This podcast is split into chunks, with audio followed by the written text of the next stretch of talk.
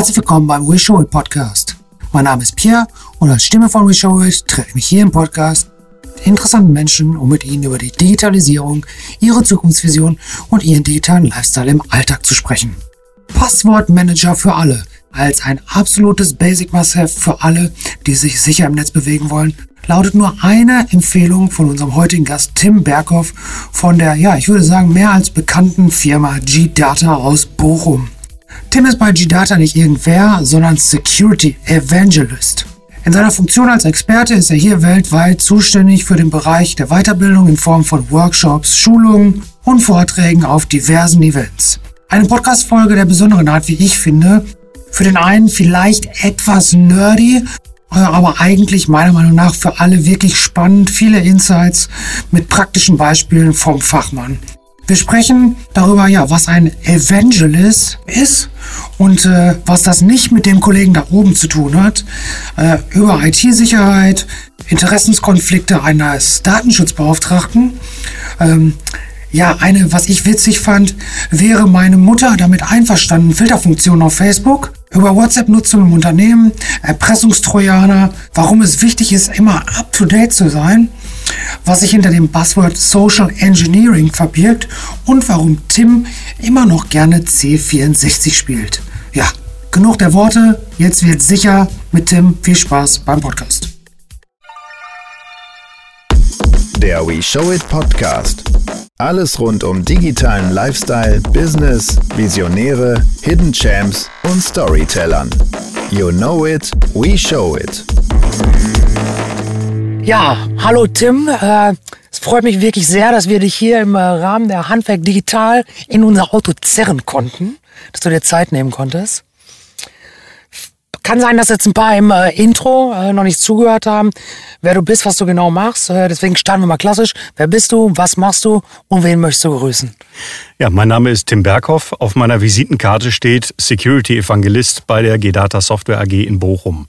Ähm, meine Aufgabe ist, ähm, genau solche Veranstaltungen wie heute mit äh, zu gestalten durch, äh, durch Vorträge und durch Workshops. Und äh, an dieser Stelle möchte ich ganz herzlich die Kollegen grüßen, die im Büro geblieben sind. Das sind die Vera, der Hauke die Katrin und der Stefan. Ich finde es auf jeden Fall schon mal wirklich gut, dass du es wahrgenommen hast, weil viele lachen da nur, nehmen das gar nicht wahr. Aber ich finde, finde das immer ganz charmant. Ähm, du hast gerade direkt, ich sag's mal vorsichtig, im Digitalisierungskontext das Buzzword selber in den Raum geschmissen. Äh, Security Evangelist. Das hat vermutlich nichts mit dem jungen Mann da oben zu tun. Äh, erklär das doch mal ein bisschen, wo das, wo das herkommt, was genau das bedeutet. Also ich weiß nicht, wer als erster wirklich auf diese Bezeichnung äh, Security Evangelist oder Evangelist gekommen ist. Ähm, ich rede mich da immer so ein bisschen auf meine rostigen Altgriechischkenntnisse raus.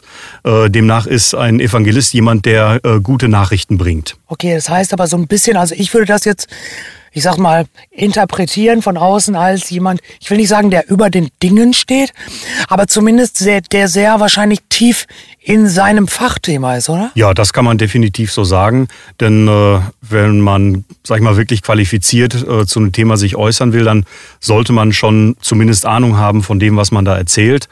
Und äh, wenn du halt vor irgendwelchen Leuten stehst und offensichtlich keine Ahnung hast, äh, das merken Leute. Erzähl uns mal so ein bisschen, äh, ich sag's mal ganz genauer, äh, was du bei G-Data machst, was, was ihr im Allgemeinen macht und natürlich, weil wir hier beim Handwerk Digital äh, sind, ähm, was ihr vor allen Dingen auch fürs Handwerk tut. Mhm. So ein bisschen. Dass wir uns da mal so rantasten. Also G-Data hat ähm, eine etwas längere Geschichte schon hinter sich. Ähm, wir gehen jetzt im Moment aufs 35. Firmenjubiläum zu. Das ist biblisch alt, äh, zumindest nach IT-Maßstäben. Und ähm, von Gedata kommt tatsächlich der erste kommerziell verfügbare Virenschutz.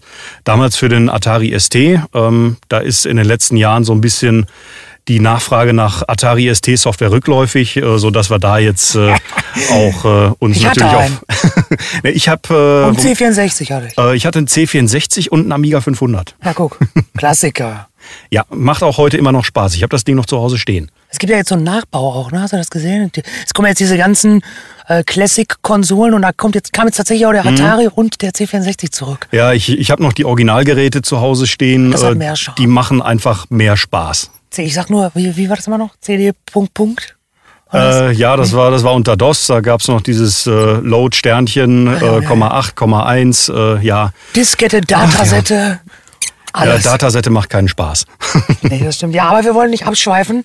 Ähm, Okay, das heißt, ihr seid auf jeden Fall schon mal, wir haben nächstes Jahr 30 Jahre Internet, ihr seid schon mal älter als das Internet. Ja, das kann man so sagen. Und äh, wir haben halt, äh, wie gesagt, den ersten Virenschutz damals rausgebracht.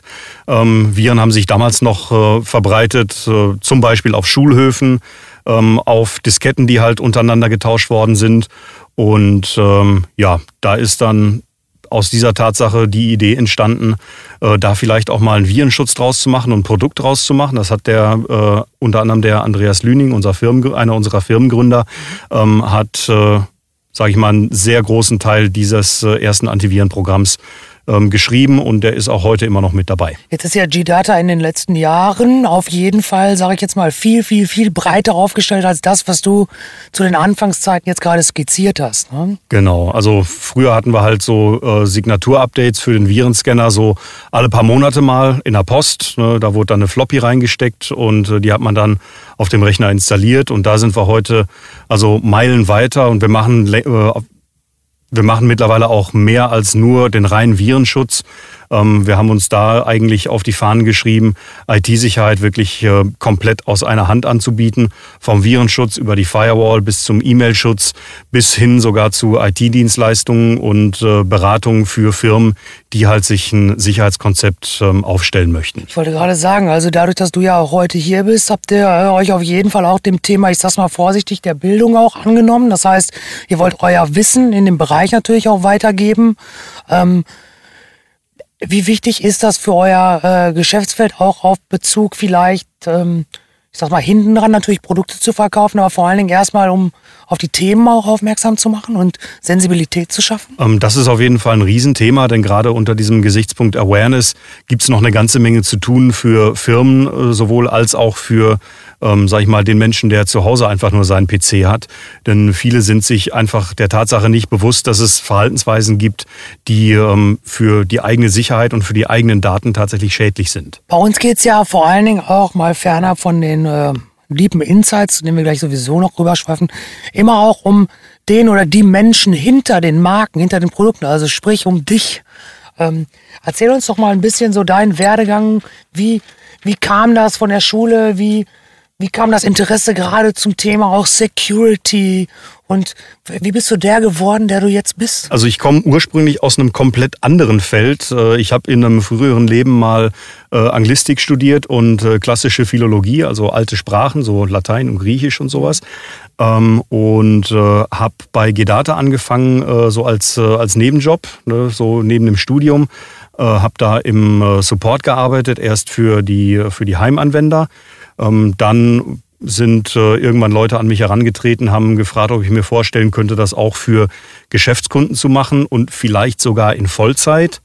Und ähm, ja, an dem Zeitpunkt war es eigentlich schon zu spät. Da war ich schon so tief in dieser IT-Security-Materie drin, äh, dass da ja eigentlich kein Rauskommen mehr war. Und äh, so bin ich dann vom Support übers Consulting jetzt in der, äh, in der Öffentlichkeitsarbeit gelandet, wo ich halt äh, auch zu IT-sicherheitsrelevanten Themen Vorträge halte, jetzt nicht nur in Deutschland, sondern eben auch äh, international. Und das äh, ist eine Sache, die wird nie wirklich langweilig, äh, macht eine Menge Spaß. Und äh, ich sehe auch keinen Grund, da jetzt erstmal was dran zu ändern. Jetzt hast du gerade über deinen Atari gesprochen. Das heißt, du warst äh, von Kindheit auf, behaupte ich jetzt mal, computeraffin? Das kann man so sagen. Teilweise auch äh, sehr zum Leidwesen meiner Eltern.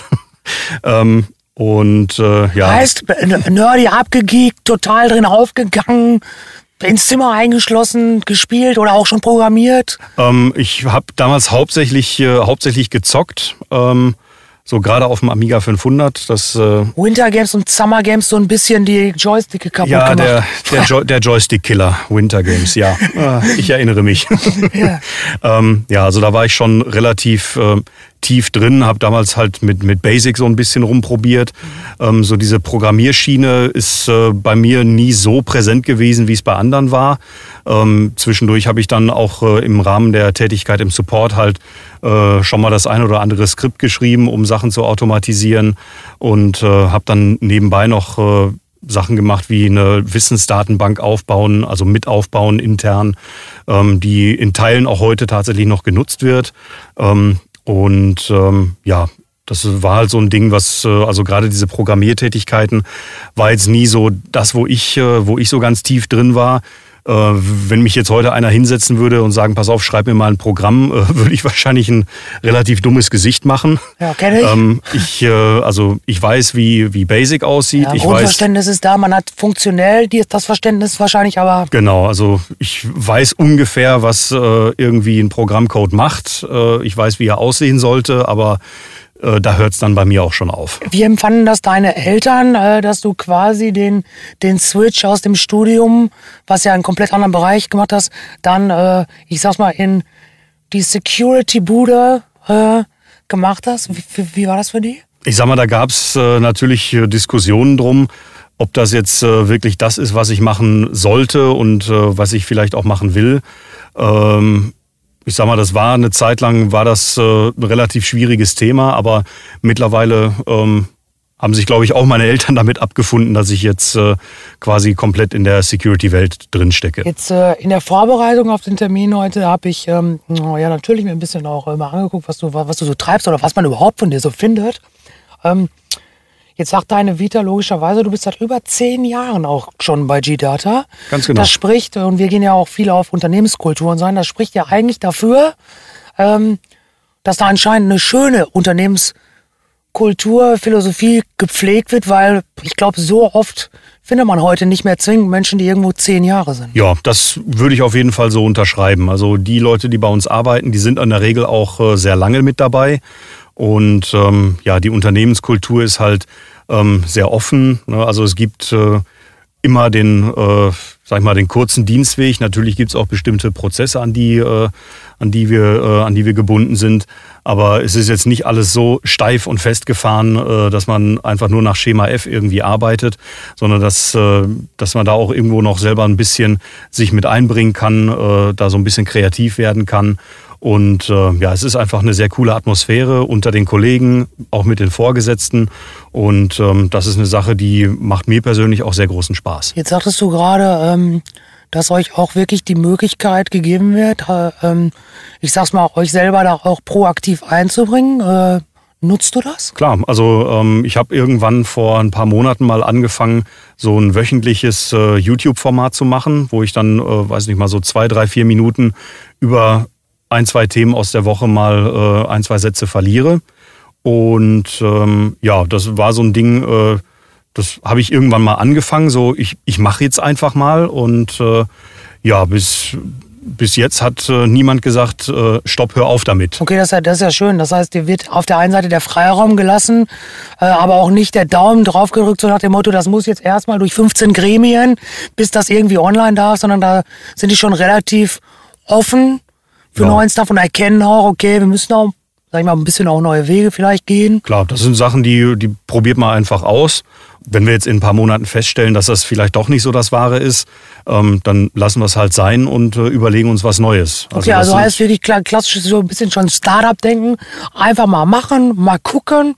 Wenn es cool ist, wenn es was bringt, dran genau. festhalten, ausfallen. Wenn es nichts bringt, alles klar, hat keinem wehgetan, wieder weg, was Neues machen. Ganz genau. Schöne also das ist ähm, so ein äh, Einsatz, der aus einem äh, Kollegen von mir rausfiel. Äh, Hallo Christian.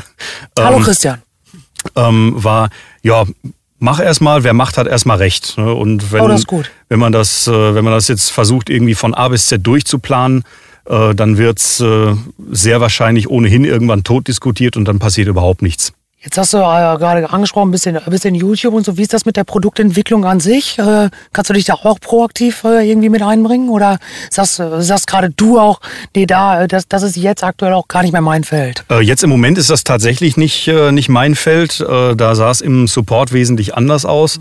Mhm. Ich habe einige Jahre im Support gearbeitet und da wurden natürlich auch immer wieder ähm, Wünsche und Anforderungen von Kunden äh, sowohl an meine, äh, an meine Kollegen als auch an mich herangetragen, die wir dann natürlich auch ans äh, Produktmanagement weitergeben und äh, die da dann entsprechend äh, behandelt werden. Jetzt habe ich gerade ähm, ja, gesehen, äh, wie du auf der Workshop-Bühne standest. Logischerweise würde ich da gerne auf das Thema auch eingehen. Da hieß es quasi, ähm, wie viel IT-Sicherheit braucht denn der Mittelstand wirklich und was gibt's denn wirklich für Bedrohungen? Auch, ich sag's mal, in Klammern im Handwerk. Mhm. Aber lass uns mal äh, auf das Thema ein bisschen eingehen. Ähm, ja, wie viel IT-Sicherheit braucht der, Hand, äh, der Handwerk, der Gerät? Der Gerät, der Gerät ist nie müde. Verdammt. Wir kennen das alle. Ja, ähm, die Bedrohung, mit der sich äh, oder die Bedrohungen, mit der sich viele Mittelständler und natürlich auch das Handwerk auseinandersetzen müssen, sind eigentlich die gleichen, die für jeden relevant sind, der irgendwie zu Hause mit seinem Rechner zu tun hat.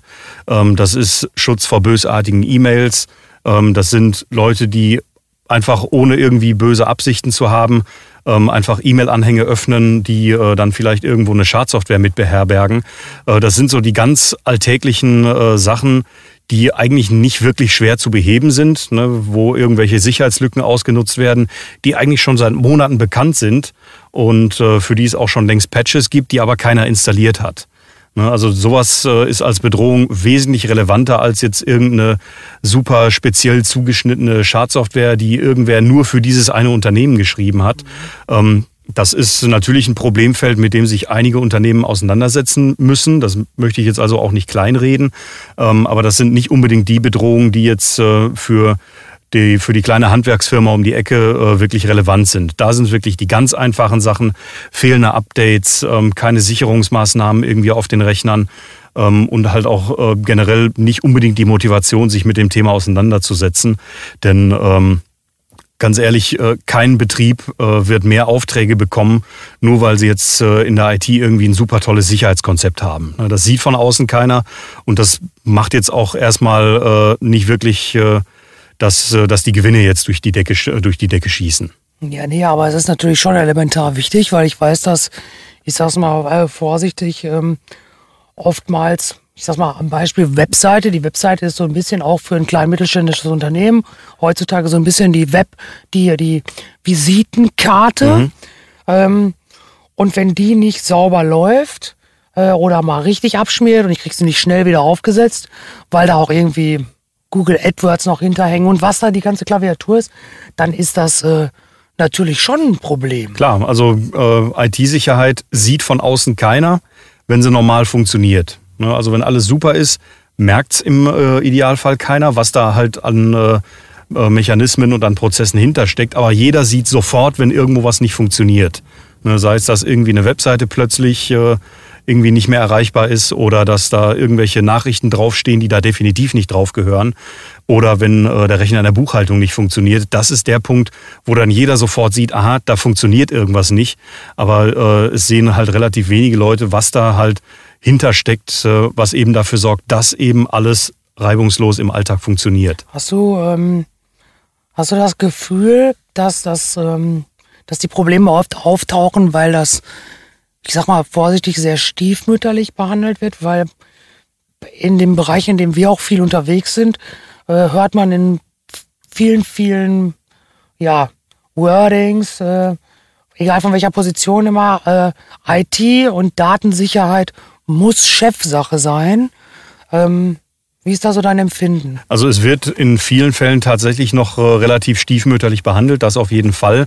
Ähm, aber da ist äh, so meinem subjektiven Empfinden, ohne dass ich da jetzt Zahlen hinterpacken könnte, ähm, nach meinem subjektiven Empfinden äh, gibt es da gerade so ein bisschen ein Umdenken, eben das äh, gesagt wird, also jetzt nicht nur von IT-Sicherheitsexperten, sondern auch von zum Beispiel ähm, dem äh, von, von äh, Experten vom TÜV oder vom äh, Verband der Sachversicherer, wo dann wirklich explizit in äh, Richtlinien drinsteht, dass IT-Sicherheit Chefsache ist. Und da gibt's auch wirklich keinen Weg drumrum. Ja, aber Chefsache heißt, ähm, Hast du das Gefühl, dass sich da so ein bisschen auch äh, der Weg dorthin dreht, dass die Leute sich wirklich Fachpersonal extra für so eine Stelle schaffen?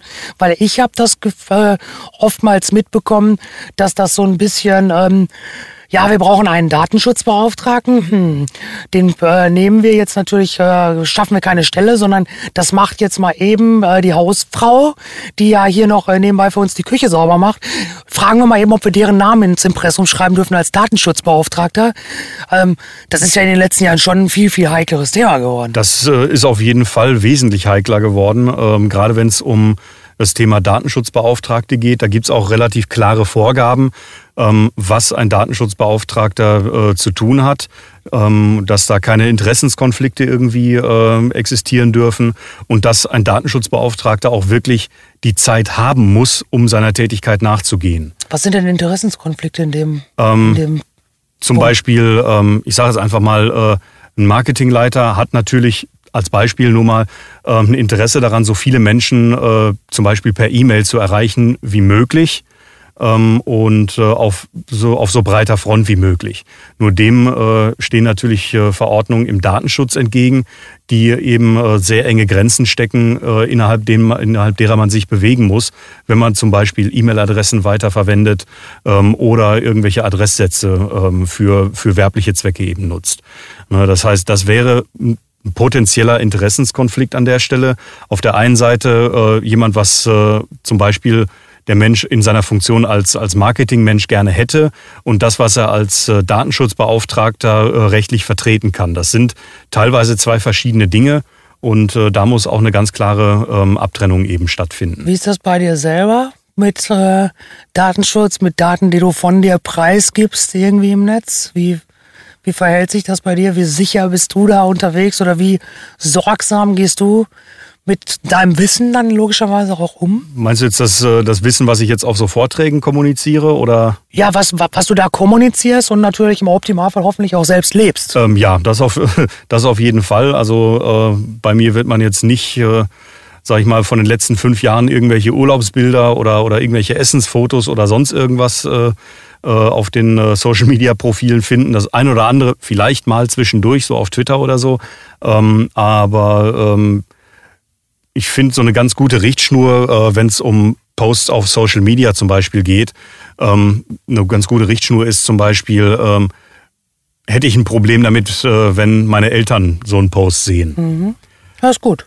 Also Guter wenn, Filter. wenn ich äh, wenn ich dann schon sage, na, ich bin mir nicht so ganz sicher, dann ist das zumindest schon mal äh, ein Warnsignal, dass ich vielleicht noch mal drüber nachdenken sollte, mhm. ob ich mhm. das da jetzt wirklich posten sollte. Ja. Ähm, ansonsten, ähm, ich sag mal, was, was viel, vielfach ein Problem heute ist, dass Leute einfach ähm, zu sehr bedacht sind irgendwie auf Reichweite in Form von, äh, von Likes oder von Herzchen auf Instagram oder sonst mhm. irgendwie was. Ähm, und äh, ich meine, klar, das macht Spaß, äh, habe ich auch, habe ich auch irgendwo Verständnis für. Dopaminausschüttung. Ganz genau. ähm, nur äh, da sollte man irgendwann wirklich die Grenze ziehen und sich selber fragen, was, was mache ich hier eigentlich gerade? Ne? Das ist also, natürlich auch ein Zeitkiller, ne? muss man auch einfach sagen. Ne? Je mehr ich mich damit beschäftige, ja.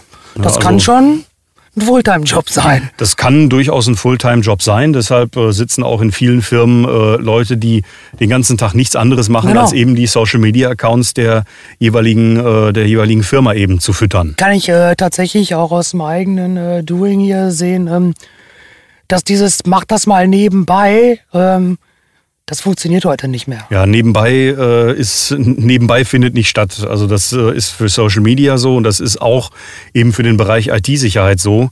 Ähm, das ist nichts, was man mal eben irgendwie nebenbei machen kann, so zwischen Tür und Angel und vielleicht bei einer Tasse Kaffee. Äh, das wird mittlerweile immer mehr zu einer komplett eigenen Stellenbeschreibung, zu einem eigenen Job, äh, der aber de facto in vielen Firmen noch halt von der IT-Abteilung gemacht wird die auch so schon genug zu tun hat mit, äh, weiß ich, der ganz normalen Wartung von, äh, von Infrastrukturen, mit der Installation neuer Hardware, neuer Software und so weiter. Also das ist eine Sache, die keiner mehr so nebenbei wirklich machen kann. Wie nimmst du als äh, Security-Experte solche Dinge medial wahr, wenn äh, so ein äh, Mark Zuckerberg äh, vor Gericht sitzt, wenn es immer um solche Themen geht? Wie nimmst du als Experte sowas wahr? Und was, was läuft da falsch und was muss da passieren? Hm. Ich sag mal, eine Sache, die viele einfach äh, nicht so im Blickfeld haben, ist ähm, ein äh, Social-Media-Unternehmen wie zum Beispiel Facebook ist erstmal ein Wirtschaftsunternehmen. Die wollen Gewinn machen und äh, die stellen halt bestimmte Funktionen und Dienstleistungen nicht unbedingt nur zur Verfügung, weil es einfach nette Menschen sind. Ne? Ja, es kostet kein Geld, aber es kostet deine Daten. Erstmal. Richtig. Ne? Also das man, man bekommt halt eine bestimmte Dienstleistung, also in, äh, in dem Fall jetzt äh, eine Plattform, wo man sich halt mit Freunden austauschen kann. Aber dafür möchte äh, ein Wirtschaftsunternehmen natürlich auch irgendwo was haben. Und das sind eben persönliche Daten ähm, aller Art. Und äh, da sollte sich jeder für sich selbst überlegen, wie weit er da wirklich mitgehen möchte und äh, dann vielleicht auch irgendwo zu sagen, okay, hier ist jetzt meine Grenze und äh, da mache ich nicht weiter. Mhm. Das heißt, äh, wir schreiben im Nachgang mal äh, dem Herrn Zuckerberg, dass wir gerne eine Filterfunktion hätten. Und zwar bevor ein Bild hochgeladen wird, einmal bitte fragen, wäre meine Mutter damit einverstanden? Quasi als Zwischenstep. Das nehmen wir als Learning schon mal mit auf. Das finde ich total gut. Ja, David, da wäre ich mal. Äh, da Lass dir das schnell noch patentieren. Lass dir das ganz schnell noch patentieren. Ähm, im Rahmen dieser Handwerk Digital habe ich ähm, auf Instagram tatsächlich was total Spannendes verfolgt. Und zwar hat die Handwerkskammer dort ähm, eine Kommunikationskampagne gefahren, die ein bisschen äh, an jüngere Leute gerichtet war. Mhm. Ich fand das super und super spannend, aber natürlich ist das auch manchmal ein bisschen kontrovers. Ähm, da ging zum Beispiel ein Post raus, ähm, da stand Hashtag Tindern. Darunter stand aber natürlich, was das große Problem heute natürlich ist, die Leute lesen nur die dicke Überschrift, mhm. nicht das, was da drunter steht und schon gar nicht das, was als Erklärungstext da drin steht. Mhm grundsätzlich sollte die Kampagne mit Google, Messaging und so einfach erstmal eine junge Zielgruppe ansprechen.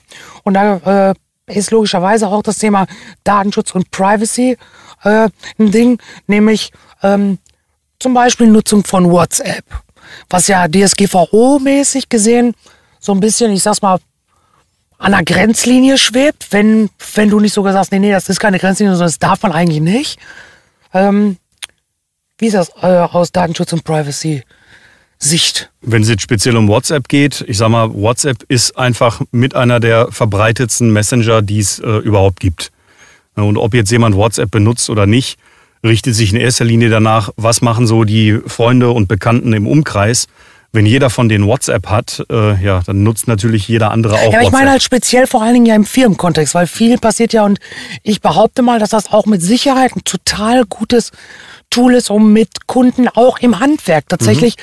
schnell einfach in einem Tool zu kommunizieren, das ich sowieso benutze. Ja, also es ist auf jeden Fall einfach zu benutzen. Ähm, es hat jeder irgendwie auf seinem Gerät drauf. Die Frage ist halt, äh, wenn firmenrelevante Kommunikation mit äh, irgendwelchen Kundendaten mit genau, äh, irgendwelchen Dingen halt äh, über WhatsApp stattfindet, ähm, dann ist es hier de facto so, dass die Daten über einen Dienstleister ähm, an den anderen geschickt werden. Und WhatsApp äh, ist mittlerweile auch, äh, bei WhatsApp ist es, glaube ich, ich bin mir jetzt gerade nicht sicher, ob es bei WhatsApp war oder beim, beim Facebook Messenger, dass da teilweise auch Werbung eingeblendet wird. Kommt jetzt, ja, wird gerade getestet. Gibt's glaube ich, jetzt gerade aktuell nur in Amerika natürlich hm. und auch nur in dieser Statusfunktion. Okay. Die ich gar ja. nicht wirklich wahrnehme, aber. Ja, also ähm, sobald irgendwelche Firmen und Kundendaten über, äh, über WhatsApp gehen, wird es natürlich kritisch, denn äh, da sind wir dann ganz streng genommen auch äh, schon in einem Bereich, wo es um äh, eine Verletzung des Datenschutzrechts geht. Ja, denn äh, WhatsApp ist eine Plattform, die von Facebook eben zur Verfügung gestellt wird. Und äh, auch das ist eben eine Sache, die vielen so nicht bewusst ist. Denn äh, wie gesagt, WhatsApp hat jeder, ist einfach zu bedienen und äh, kann man auch mal eben schnell zwischendurch machen. Wie ist das, wie ist das mit äh, Virenverbreitung über solche Kanäle? Ähm, hat es äh, in Einzelfällen schon gegeben, habe ich bis jetzt aber so als Massenphänomen äh, noch äh, nicht in dem Maße erlebt. Was aber, was schon vorgekommen ist, das ist noch gar nicht so lange her, ähm, dass äh, eine Sicherheitslücke ausgenutzt wurde oder dass Sicherheitslücken ausgenutzt wurden in Messengern wie zum Beispiel äh, WhatsApp, die prinzipiell dazu geeignet sind, äh, ein Gerät auszuspähen. Hattest du schon mal Berührung mit sowas? Ähm, ich selber, ich selber zum Glück nicht, ähm, aber äh, es gibt eine, äh, es gibt einen Fall, der auch noch nicht so lange zurückliegt, wo ein äh, Anwalt, der sich mit äh, Menschenrechtsfragen befasst, ähm, irgendwann festgestellt hat, dass da mit seinem WhatsApp irgendwo etwas, äh, etwas nicht stimmt äh, und dass jemand es tatsächlich geschafft hat, Daten von seinem Gerät auszulesen, sprich Fotos, äh, Gesprächsmitschnitte, äh, Anruf, äh, Anruflisten und so weiter. Und das ist an der Stelle natürlich definitiv ein Problem, ist aber, ähm, wie gesagt, kein, kein wirkliches Massenphänomen, zumindest im Moment nicht. Habt ihr denn für sowas eine Lösung? Ähm, für mobile Geräte, für Android haben wir einen eigenen Malware-Schutz. Ne, das heißt, irgendeine äh, Version, die sich als äh, Original WhatsApp-Client ausgibt, aber unten drunter äh, eigentlich noch was ganz anderes macht, ähm, die würden wir damit äh, definitiv finden. Bei iOS sieht es ein bisschen anders aus. Da hat, äh, hat Apple also ganz massiv den Daumen drauf. Mhm. Ähm, die haben auch irgendwann mal äh, mit dem sprichwörtlichen eisernen Besen durchgekehrt und äh, ganz viele Sachen rausgeschmissen, die sich halt irgendwie Antivirus für iOS genannt haben. Okay. Ähm, da gibt's allerdings andere Möglichkeiten, ähm, da, sage ich mal, bösartige Aktivitäten irgendwo zu, äh, zu erkennen. Kommen wir mal auf so ein Thema wirklich äh, kleinmittelständische Unternehmen, auch hier nochmal Handwerksbetriebe und so. Äh, wie tief bist du denn dort auch beratend vor Ort und was genau machst du in den Betrieben selbst? Also äh, wenn ich vor Ort bin, dann meistens im Rahmen von äh, Fortbildungsveranstaltungen oder solchen Veranstaltungen, wie wir sie jetzt hier heute haben, um eben äh, Wissen weiterzugeben, um, äh, sage ich mal, so ein bisschen ähm, das Interesse zu wecken an dem Thema und vielleicht auch den ein oder anderen Denkanstoß zu geben, den dann die Teilnehmer am Ende für sich mitnehmen können um daraus äh, Maßnahmen für den eigenen Betrieb abzuleiten. Denn vielfach ist es eben so, dass ähm, gerade in Handwerksbetrieben IT-Sicherheit einfach nicht so groß ähm, auf, der, ähm, auf der Karte steht, wie es vielleicht eigentlich nützlich wäre. Denn ein Handwerksbetrieb oder irgendein fertigender Betrieb, der will in erster Linie natürlich äh, seine Produkte irgendwie rausbringen und möchte seine Kunden betreuen und möchte sich halt auf sein eigenes Kernbusiness irgendwo konzentrieren und ähm, nicht irgendwie jetzt noch so einen riesen Rattenschwanz an äh, Prozessen, an IT-Sicherheit und so weiter äh, mit da hinten dran haben. Denn äh, die, die wenigsten Firmen verdienen halt ihr Geld wirklich mit IT-Sicherheit. Ähm, und äh, da fallen halt eben auch Handwerksbetriebe drunter, die eigentlich andere Dinge äh, im Kopf haben, zu Recht, ähm, als eben nur IT-Sicherheit. Und die können man, die kann man dann natürlich bei den Fragen mit unterstützen. Aber was glaubst du, wird sich da in den nächsten Jahren äh, ändern? Weil auch das, sonst wird es ja hier auch so eine Veranstaltung nicht geben. Äh, da wird ja viel passieren. Auch ja. in diesen Betrieben. Da wird eine ganze Menge passieren. Ähm, die, äh, eine der Tendenzen, die wir im Moment sehen, ist, dass es immer weiter gehen wird äh, dahin, dass äh, IT-Sicherheit oder IT allgemein ausgelagert wird an Systemhäuser, an okay. bestimmte Dienstleister.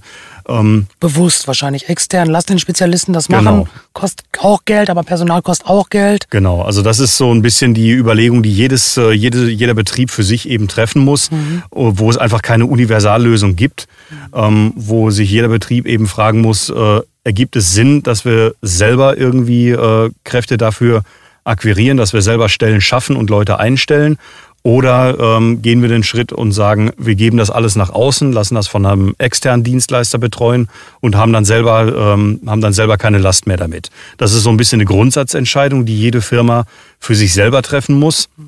Ähm, aber dass, ähm, dass da in, im Moment ganz massiv Nachfrage auch herrscht nach Beratungsdienstleistungen, nach Schulungen und so weiter, das zeigt uns eigentlich, dass genau da auch unter anderem die Reise in den nächsten Jahren hingehen wird.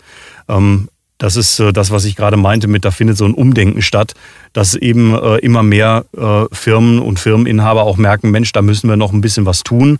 Und ähm, das können wir alleine nicht, aber es gibt Leute, die darauf spezialisiert sind, die das können, wie zum Beispiel eben Gedata.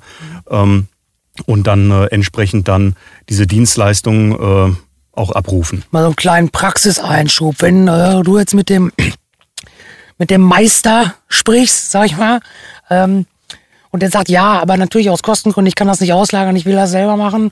Ähm, äh, Thema Datensicherung, Backup-Planung etc. Was ist was, was du jemandem sagen kannst, okay, ich gebe dir jetzt mal zwei, drei Taschenspieler-Tipps, wo ich sage, das sind schon mal Empfehlungen, die kannst du wirklich ab sofort selber machen, beherzt das. Mhm. Ähm, ja, gibt so ein paar äh, relativ einfache Maßnahmen, die äh, in vielen Fällen auch noch nicht mal irgendwelche äh, externen Dienstleister oder so erfordern. Und das ist einfach mal eine Bestandsaufnahme machen. Wo stehe ich mit meinem Betrieb, was die IT angeht? Welche Geräte habe ich im Einsatz? Welche Daten habe ich wo liegen, ne? wo habe ich meine Kundendaten liegen, wo habe ich eventuell Daten für irgendwelche Ausschreibungen liegen, äh, wo habe ich äh, vielleicht geistiges Eigentum irgendwie rumliegen, von dem ich auf gar keinen Fall möchte, dass das ja. irgendwie nach außen dringt. Ähm, und äh, wo haben Leute drauf Zugriff und aus welchem Grund? Mhm. Das sind so Sachen, die sich jeder erstmal selber intern fragen kann. Weil wenn ich keine Ahnung habe, wo meine wichtigen Daten liegen und wer auf diese Daten überhaupt Zugriff hat, dann brauche ich mir über alles andere erstmal keine Gedanken machen. Denn äh, da wird so ziemlich jede Lösung, die ich mir ausdenke, ja. äh, die wird an der Stelle einfach nicht greifen. Ich wollte gerade sagen, so ein bisschen, ich kenne das aus dem Marketing, habe ich letztens noch einen witzigen Satz gelesen, und zwar nach dem Motto, es ist ganz wichtig, ähm, dass man wirklich jedem Drittdienstleister Zugriff auf seine komplette Cloud gibt, damit auch alle immer den kompletten Überblick haben. Ja, ist eine, In Anführungsstrichen. Ist eine total gute Idee. Völlig überspitzt äh, gesagt. so, ähm, ja, also das sind äh, eine Bestandsaufnahme ist schon mal ein erster unglaublich wichtiger Schritt und äh, schon aus dieser Bestandsaufnahme kann äh, jeder im Prinzip schon so die ersten paar Maßnahmen ableiten und wenn es nur ist äh, weiß nicht, der Azubi braucht jetzt nicht unbedingt ähm, Zugriff auf ähm, alle Systeme von der Lagerhaltung über die Buchhaltung, äh, über den, äh, über mhm. den Mail-Server oder sonst irgendwas. Ne? Ja. Also wer hat warum auf was Zugriff, das ist ähm, eine der Fragen, die mit, äh, mit an erster Stelle steht. Da mache ich mich persönlich immer so ein bisschen äh, unbeliebt, gerade bei Geschäftsführern, äh, weil so ein Geschäftsführer oder der Firmeninhaber oder der Meister, der möchte natürlich immer alles sehen und alles wissen. Mhm. Ähm, der, ich kann verstehen, warum das so ist. Nur äh, wenn ich ein Benutzerkonto irgendwo im Netzwerk habe, was wirklich den goldenen Schlüssel für alles hat und was überall äh, dran darf und alles abrufen darf, dann habe ich als Angreifer, wenn ich mich so mal in die Angreifersicht versetze, dann habe ich da natürlich schon mal ein super Ziel, dass ich versuchen kann, irgendwo ähm, anzugreifen, um an diese Zugangsdaten ranzukommen. Weil wenn ich die habe, dann kann ich mich komplett ungestört im gesamten Netzwerk bewegen. Ja, das ist äh, total spannend, was du da gerade sagst. Da äh, fällt mir ein, was ist denn, je nach Benutzerrechtvergabe und so auch gerade in diesen kleinen Betrieben. Wer hat denn dann in der, ich nenne es mal vorsichtig, in der Risikoverantwortung, wenn jetzt, keine Ahnung, ich kenne das damals irgendwie mal, ja, Erpresser-Trojaner und etc., wenn sowas kommt, ähm, wer setzt sich da denn dann den Hut auf, wenn ich da keinen klar definierten Menschen für habe? Das ist eben, äh, das ist eben eine der ganz spannenden, äh, der ganz spannenden Fragen. Das kann ja richtig was kaputt machen. Ähm, Eben. Also das also, war jetzt ein Beispiel nur, ne? Klar, also es muss halt jemand äh, für diesen. Verlust. Ja. Es, es, muss halt jemand dafür diesen Hut aufbekommen, der auch wirklich dann die Zeit dafür hat. Ne? Also in vielen, gerade in kleinen und Kleinstbetrieben, ähm, hat man dann zwei, drei Leute, die im Prinzip alles machen. Da macht der Buchhalter nebenbei noch ein bisschen IT und der Geschäftsführer macht vielleicht nebenbei noch ein bisschen äh, mit der, mit der IT-Sicherheit. Aber es macht keiner äh, wirklich jetzt äh, einmal das Komplettpaket. Das ist auch äh, in vielen Fällen überhaupt nicht leistbar, weil es eben ein Fullzeit, das ist in vielen Fällen auch einfach nicht leistbar, weil IT als äh, allgemeines und IT-Sicherheit im Besonderen äh, einfach im Prinzip ein Fulltime-Job sind, den keiner irgendwie nebenbei mal eben machen kann. Das heißt, hier müssen wirklich ganz klar Zuständigkeiten her wer wirklich Ansprechpartner für ganz bestimmte Aspekte ist. Und da würdest du auch sagen, spielt es keine Rolle, ob es ein äh, Betrieb ist mit fünf Leuten, 500 oder 1000 oder? Das spielt, die Betriebsgröße spielt an der Stelle keine wirkliche Rolle. Okay. Wenn du jetzt selber unterwegs bist, äh, im Namen der Security, mhm. ähm, was ist so ein bisschen dein eigener Ansatz, wie du den Leuten das Thema näher bringst? Was, was würdest du sagen, da kriege ich gut den Zugriff, das das ist so meins. Also was äh, immer ganz gut funktioniert, sind wirklich klar greifbare Beispiele. Also ich kann Gib natürlich. Gib doch mal eins. Gib doch mal eins. Ähm, ein Beispiel, was ich jetzt gerade im, im Vortrag erwähnt habe. Ja. Ähm, Beispiel, es gab äh, in einem Betrieb irgendwann mal die Anforderung, wir brauchen einen Terminal-Server. So, das ist jetzt mittlerweile 10, 12 Jahre her. Diesen Terminal-Server, dieser Terminal-Server wurde mal angeschafft und den gibt's auch immer noch. Mhm. Das Problem ist, der läuft auf Server 2003 und Server 2003 bekommt seit Jahren schon keine Sicherheitsupdates mehr mhm. von Microsoft. Okay. Ähm, jetzt wird natürlich viel argumentiert äh, mit diesem Ansatz, ja, was nicht kaputt ist, das brauche ich auch nicht reparieren, ne, weil mhm. der Terminal-Server funktioniert ja. Ne, der tut nach wie vor, was er soll. Ähm, nur er ist als solcher eben nicht mehr sicher, weil er keine Updates mehr bekommt. Mhm. Ne, der ist nicht kaputt im Sinne von, er funktioniert nicht mehr, aber er kann nicht mehr den Schutz gewährleisten, wie er das äh, vielleicht ganz zu Anfang mal getan hat. so ein bisschen wie die Hintertür bei vielen, ich glaube viele Betriebe, auch kleine Betriebe, nutzen natürlich als äh, Open Source äh, zum Beispiel WordPress als Hintergrund ihrer mhm. Webseite.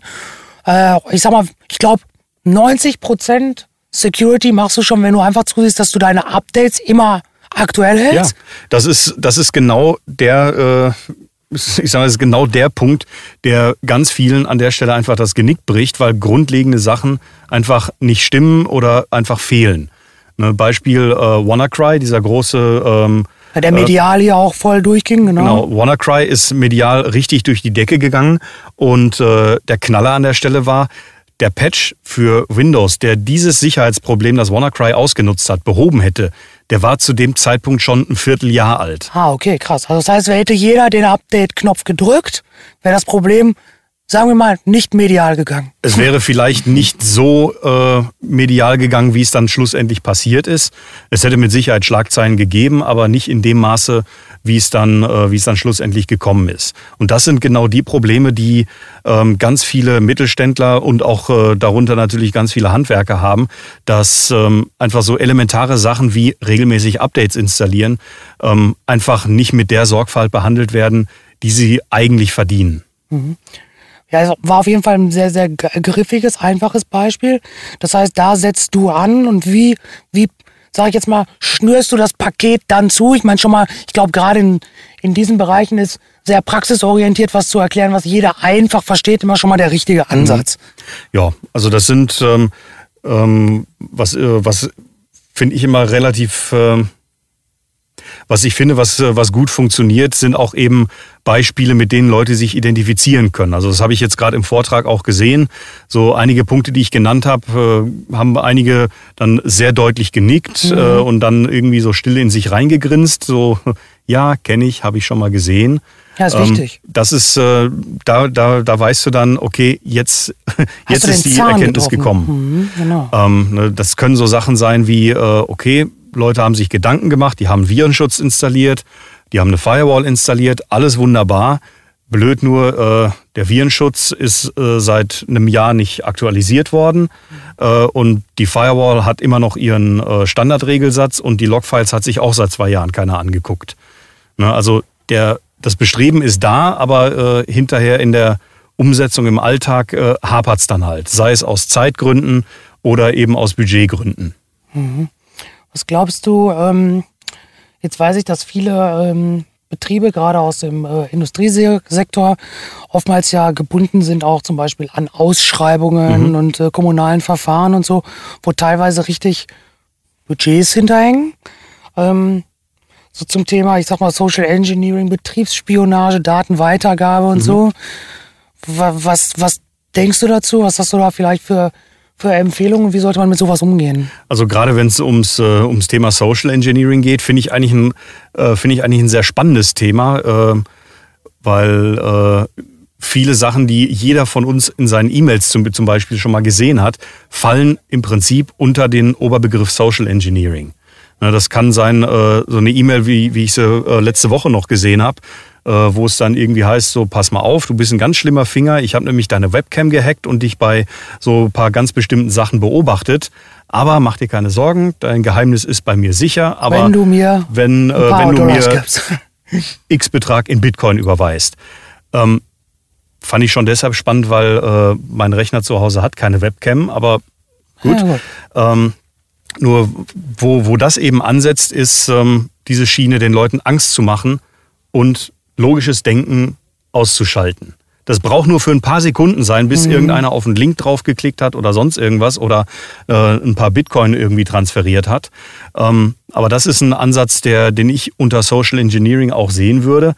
Ich versuche den Leuten Angst zu machen, dass sie lange genug irgendwie den Verstand aussetzen, um irgendwo einen Anhang aufzumachen oder auf einen Link drauf zu klicken. Geht ihr auf solche Themen ein oder du auch in deinen ja, Workshops? Definitiv. Also ähm, dass die Leute da quasi, ich sag mal, Leute lesen, einmal kurz erstmal durchatmen. Genau. Ne, ich sag mal quasi Realität checken. Genau. Ne? Dass du Bewusstsein schaffst, sag ich mal, für sowas. Genau, so auch, äh, auch E-Mails, die immer wieder mal kursieren, äh, irgendwelche angeblichen Mahnungen, auf die man äh, innerhalb von 48 oder 72 Stunden oder was auch immer reagieren soll, weil sonst ganz furchtbare Dinge mhm. passieren. Ähm, erstmal äh, sollte sich jeder bewusst sein, solche Mahnungen oder, äh, oder, oder Zahlungserinnerungen oder was auch immer dann auf den Mails draufsteht, ähm, wenn die wirklich mit der Dringlichkeit äh, reinkommen, dann wird das mit Sicherheit nicht per E-Mail passieren. Ne, gerade solche Sachen werden ausnahmslos auf dem Postweg mhm. erledigt und äh, haben auch in der Regel Fristen, die länger sind als 48 oder 72 Stunden. Ja. Also solche Sachen bedürfen grundsätzlich immer der Schriftform. Ne, das ist vielen vielleicht an der Stelle so nicht bewusst, aber auch hier wird das Denken bei einigen einfach für ein paar Sekunden ausgeschaltet. Oh Gott, da passiert irgendwie was ganz Schlimmes und ich muss jetzt hier sofort reagieren. Vielleicht ist dann irgendwo noch in der E-Mail so ein kleiner Countdown drin, äh, der irgendwie langsam runtertickt. Also es wird einfach ähm, eine Drohkulisse aufgebaut, es wird Druck gemacht, um Leute eben dazu zu bewegen, Dinge zu tun, die sie normalerweise nicht tun würden. Ja, da treffen Sie wahrscheinlich ja in so einem äh, Handwerksbetrieb oft auf einen Herr Meier, der da eigentlich ja gar nicht in so einer Thematik steckt und dem ja dann relativ einfach dann wahrscheinlich sogar Angst machen kann, weil der sich völlig überfordert fühlt wahrscheinlich auch. Ne? Das ist äh, mit Sicherheit ein Szenario, was an der Stelle auch, äh, auch denkbar ist. Was auch ein super Ansatz ist, der immer wieder funktioniert, ist Leute neugierig machen. Mhm.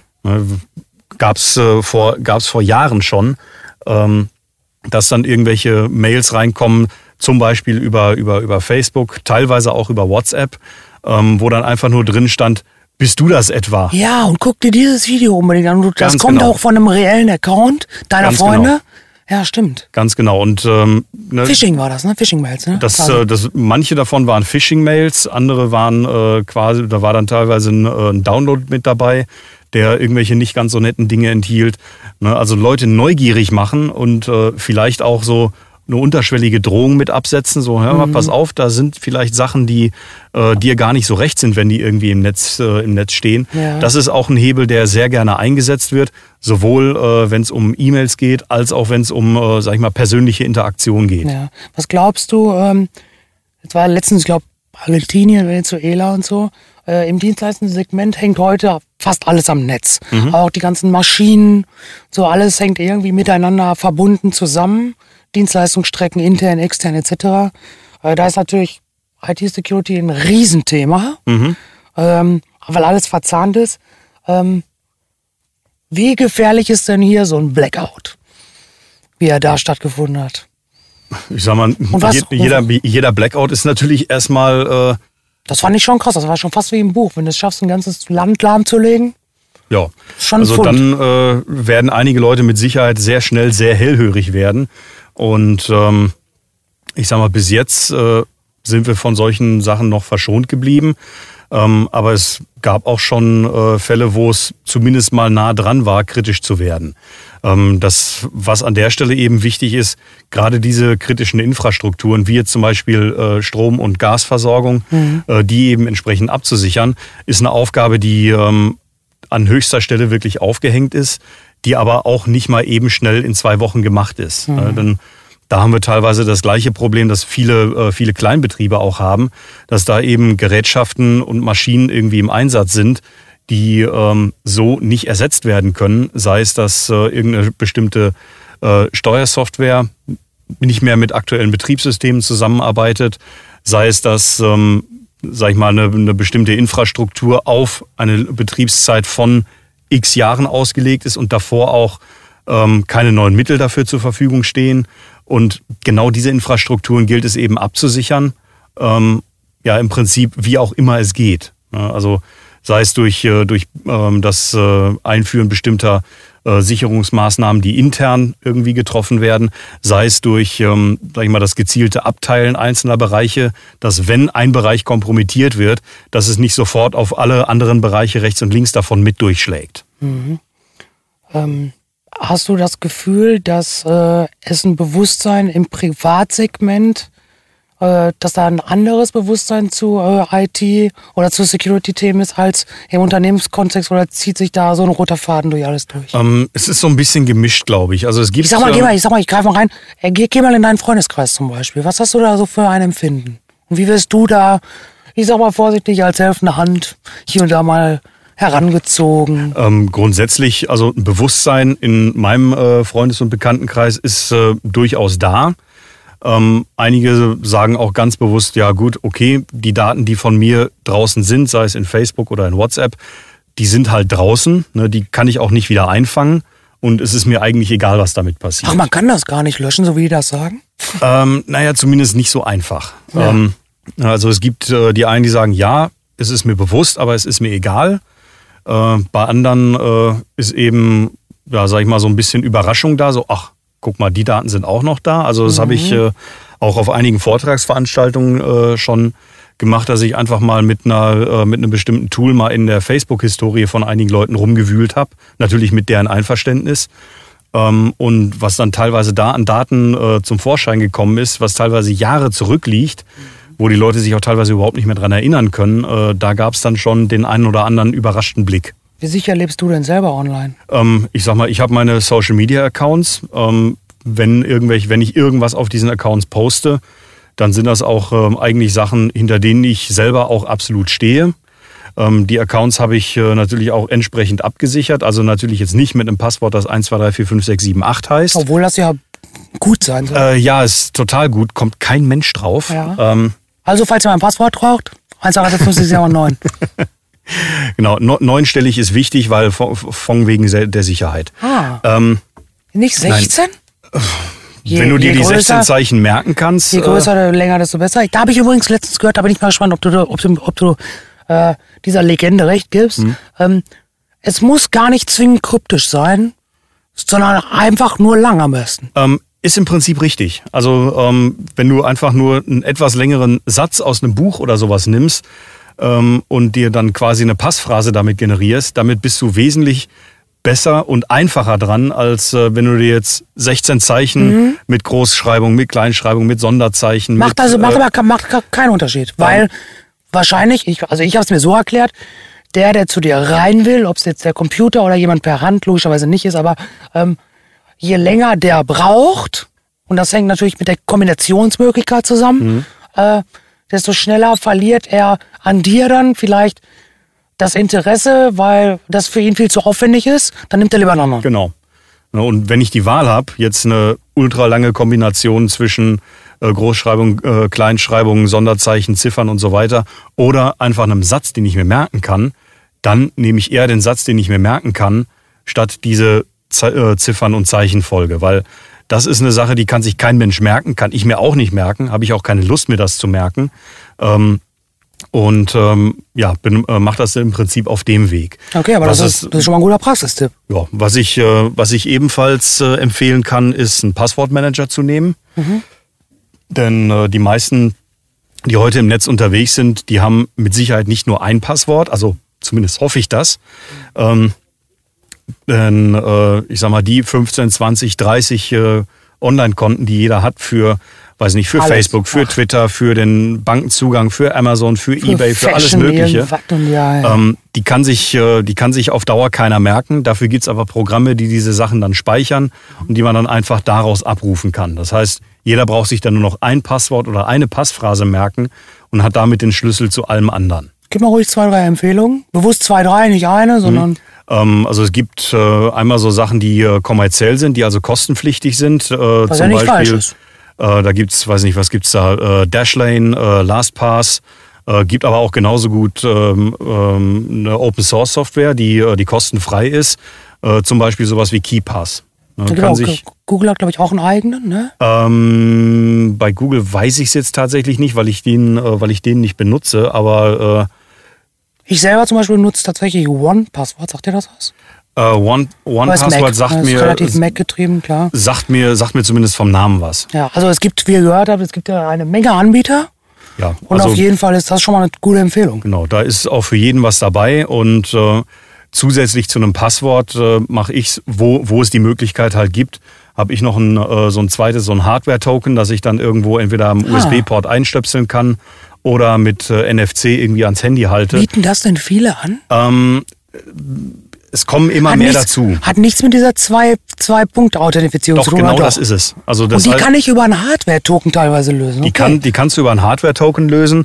Es gibt auch äh, so, so äh, Apps dafür, wie weiß nicht, Google Authenticator, ja. die im Prinzip äh, nichts anderes machen. Ja. Äh, das sind halt Apps oder eben äh, wirklich kleine Geräte, die dann so ein Einmal-Passwort ausspucken, das dann wirklich nur für das eine Mal wirklich gültig sind. Mhm, wie so ein, TAN-Generator. Genau. Mhm. Ne, Im Prinzip sowas wie ein TAN-Generator. Okay. Ähm, so dass jemand, selbst wenn er dein, äh, dein Passwort oder deine, deine Passphrase irgendwie äh, erfährt oder, äh, oder irgendwo, äh, irgendwo gestohlen hat, dann kann er immer noch nicht an deine Accounts ran, weil ihm mhm. das, zweite, äh, das zweite Passwort bzw. dieses Token halt fehlt. Das ist auf jeden Fall ein Raumpraxistipp, den du jetzt relativ vielen wahrscheinlich geben wirst. Auf jeden Fall da, wo eine Zwei-Punkt-Authentifizierung möglich ist, äh, schieb das nicht einfach weg, sondern nutzt die. Egal auf welchem Wege. Würde ich in jedem Fall nutzen. Ähm, und macht, im, äh, macht auf lange Sicht gesehen auch jetzt nicht so viel mehr Arbeit, ähm, als äh, jetzt einfach nur ein Passwort herzunehmen. Denn äh, ganz ehrlich, äh, wenn ich, ein, wenn ich äh, sowas habe wie einen Social Media Account oder meinen E-Mail-Account, ähm, in meinem E-Mail-Account hängt im Prinzip meine komplette äh, digitale Identität drin und die möchte ich natürlich schon so gut schützen wie möglich und nicht nur mit einem Passwort, das ich ohne, äh, ohne großen Aufwand irgendwie raten kann. Wie oft änderst du denn selber deine Passwörter? Äh, ich ändere Passwörter in der Regel, äh, ja, ich überlege gerade, nee, ich ändere meine Passwörter in der Regel sehr selten. Ne? Mhm. Also ich ändere ein Passwort dann, wenn ich weiß, dass irgendwo zum Beispiel in irgendeinem Datenleck mal eins aufgetaucht ist. Da gab es ja in den letzten Jahren mehrere von, ob es jetzt, äh, weiß nicht, LinkedIn war oder, oder Adobe oder Yahoo mhm. oder sonst irgendwas. Ähm, wenn mein Passwort in einer dieser Sammlungen auftaucht, dann ändere ich es halt. Das geht auch im Passwortmanager relativ schnell, automatisch. Mhm. Ähm, und dann bin ich mit der Nummer durch. Bist du bei sowas dann unen wirst du schnell unentspannt oder?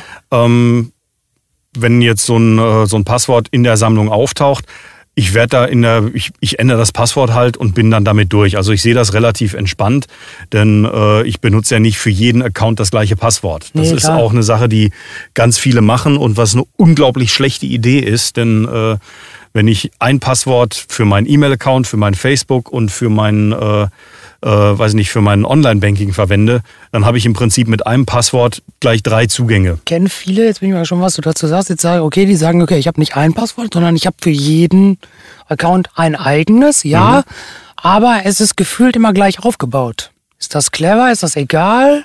Mhm. Also ich sage jetzt mal, äh, Amazon 123, Twitter 123, äh, und so weiter. Ich sage mal, wenn jemand äh, das Muster herausfindet, nachdem das Passwort äh, eben zusammengesetzt ist, da kann natürlich äh, mit einer entsprechenden Automatisierung ähm, das Raten dieses Passwortes leichter werden. Mhm. Dafür muss derjenige aber erstmal wissen, wie ich meine Passwörter aufbaue. Ja, plus wahrscheinlich muss derjenige, der jetzt gerade bei, keine Ahnung, Amazon was abgreifen will, das ist ja eh irgendwie ein Botten geschriebener oder so, der kommt ja jetzt nicht zwingend auf die Idee, äh, dann auch noch bei allen anderen zu gucken, sondern der hat ja jetzt gerade dann meistens ja dieses konkrete Anliegen und will dann lieber viele Accounts knacken auf dem Account, wo er gerade, sag ich sag mal, seine Aufgabe hat, anstatt sich mit noch weiter zu beschäftigen. Oder ich sag mal, das sind alles Aufgaben, die man wunderbar automatisieren kann.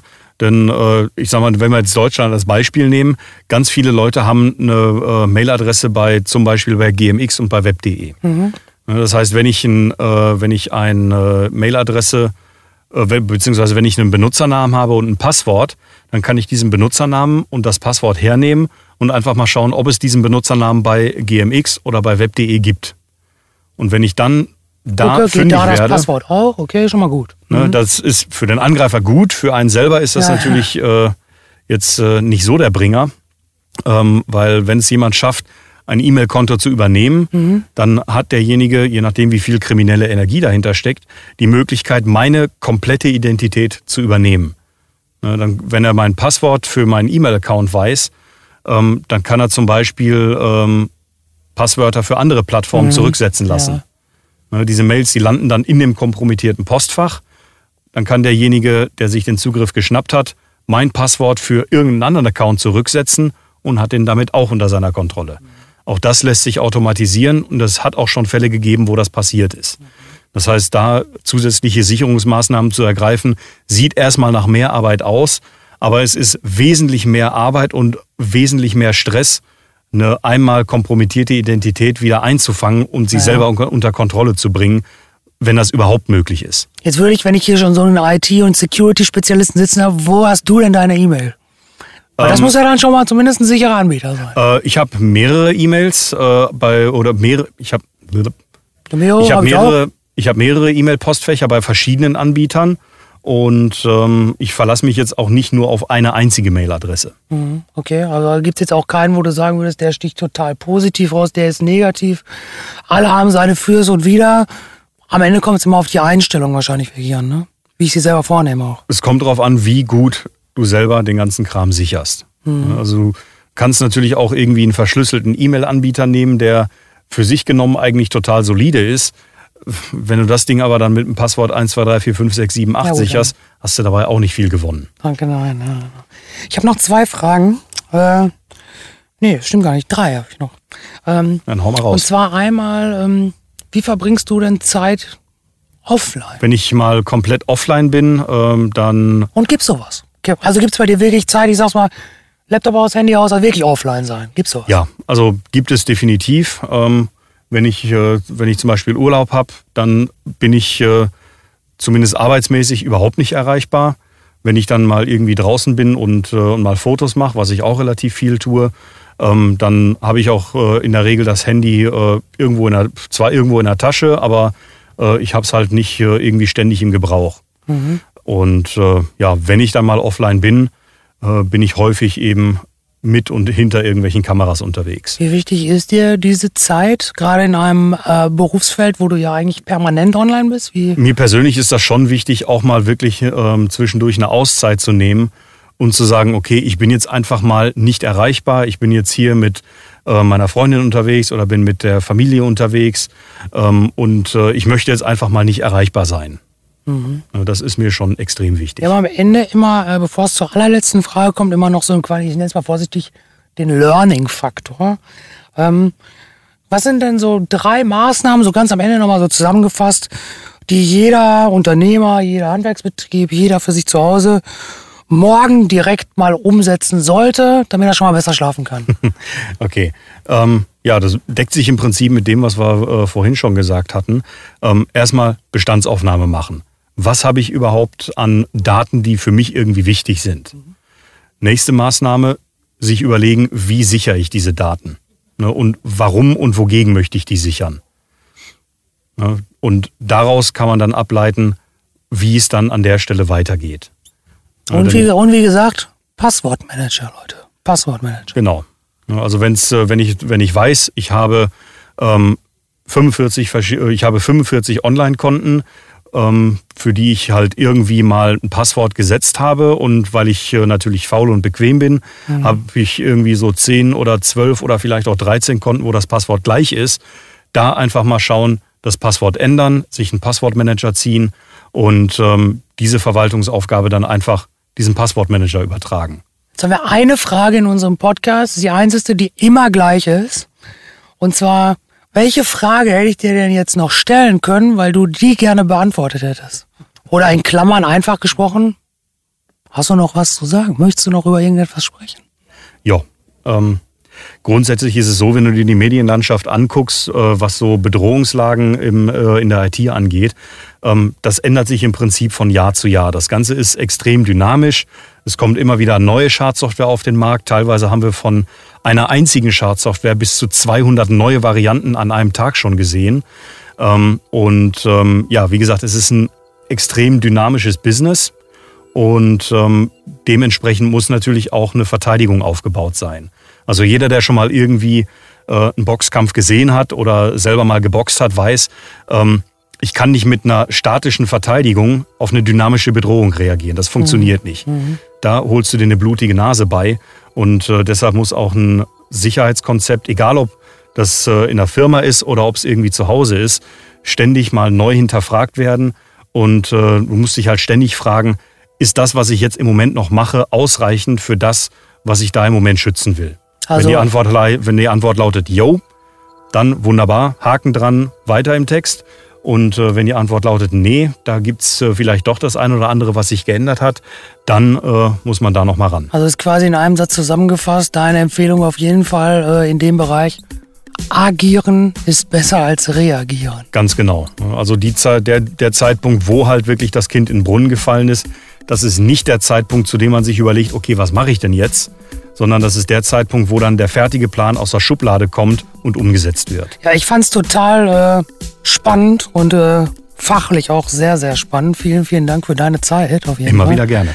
Ähm, wenn euch das gefallen hat, dann äh, seid ihr natürlich herzlich eingeladen. Äh, liked, shared, kommentiert, äh, geht zu Spotify, Soundcloud, iTunes, überall. Und äh, ja, Bis zum nächsten Mal. Ciao, ciao. Der We Show It Podcast. Alles rund um digitalen Lifestyle, Business, Visionäre, Hidden Champs und Storytellern. You know it, we show it.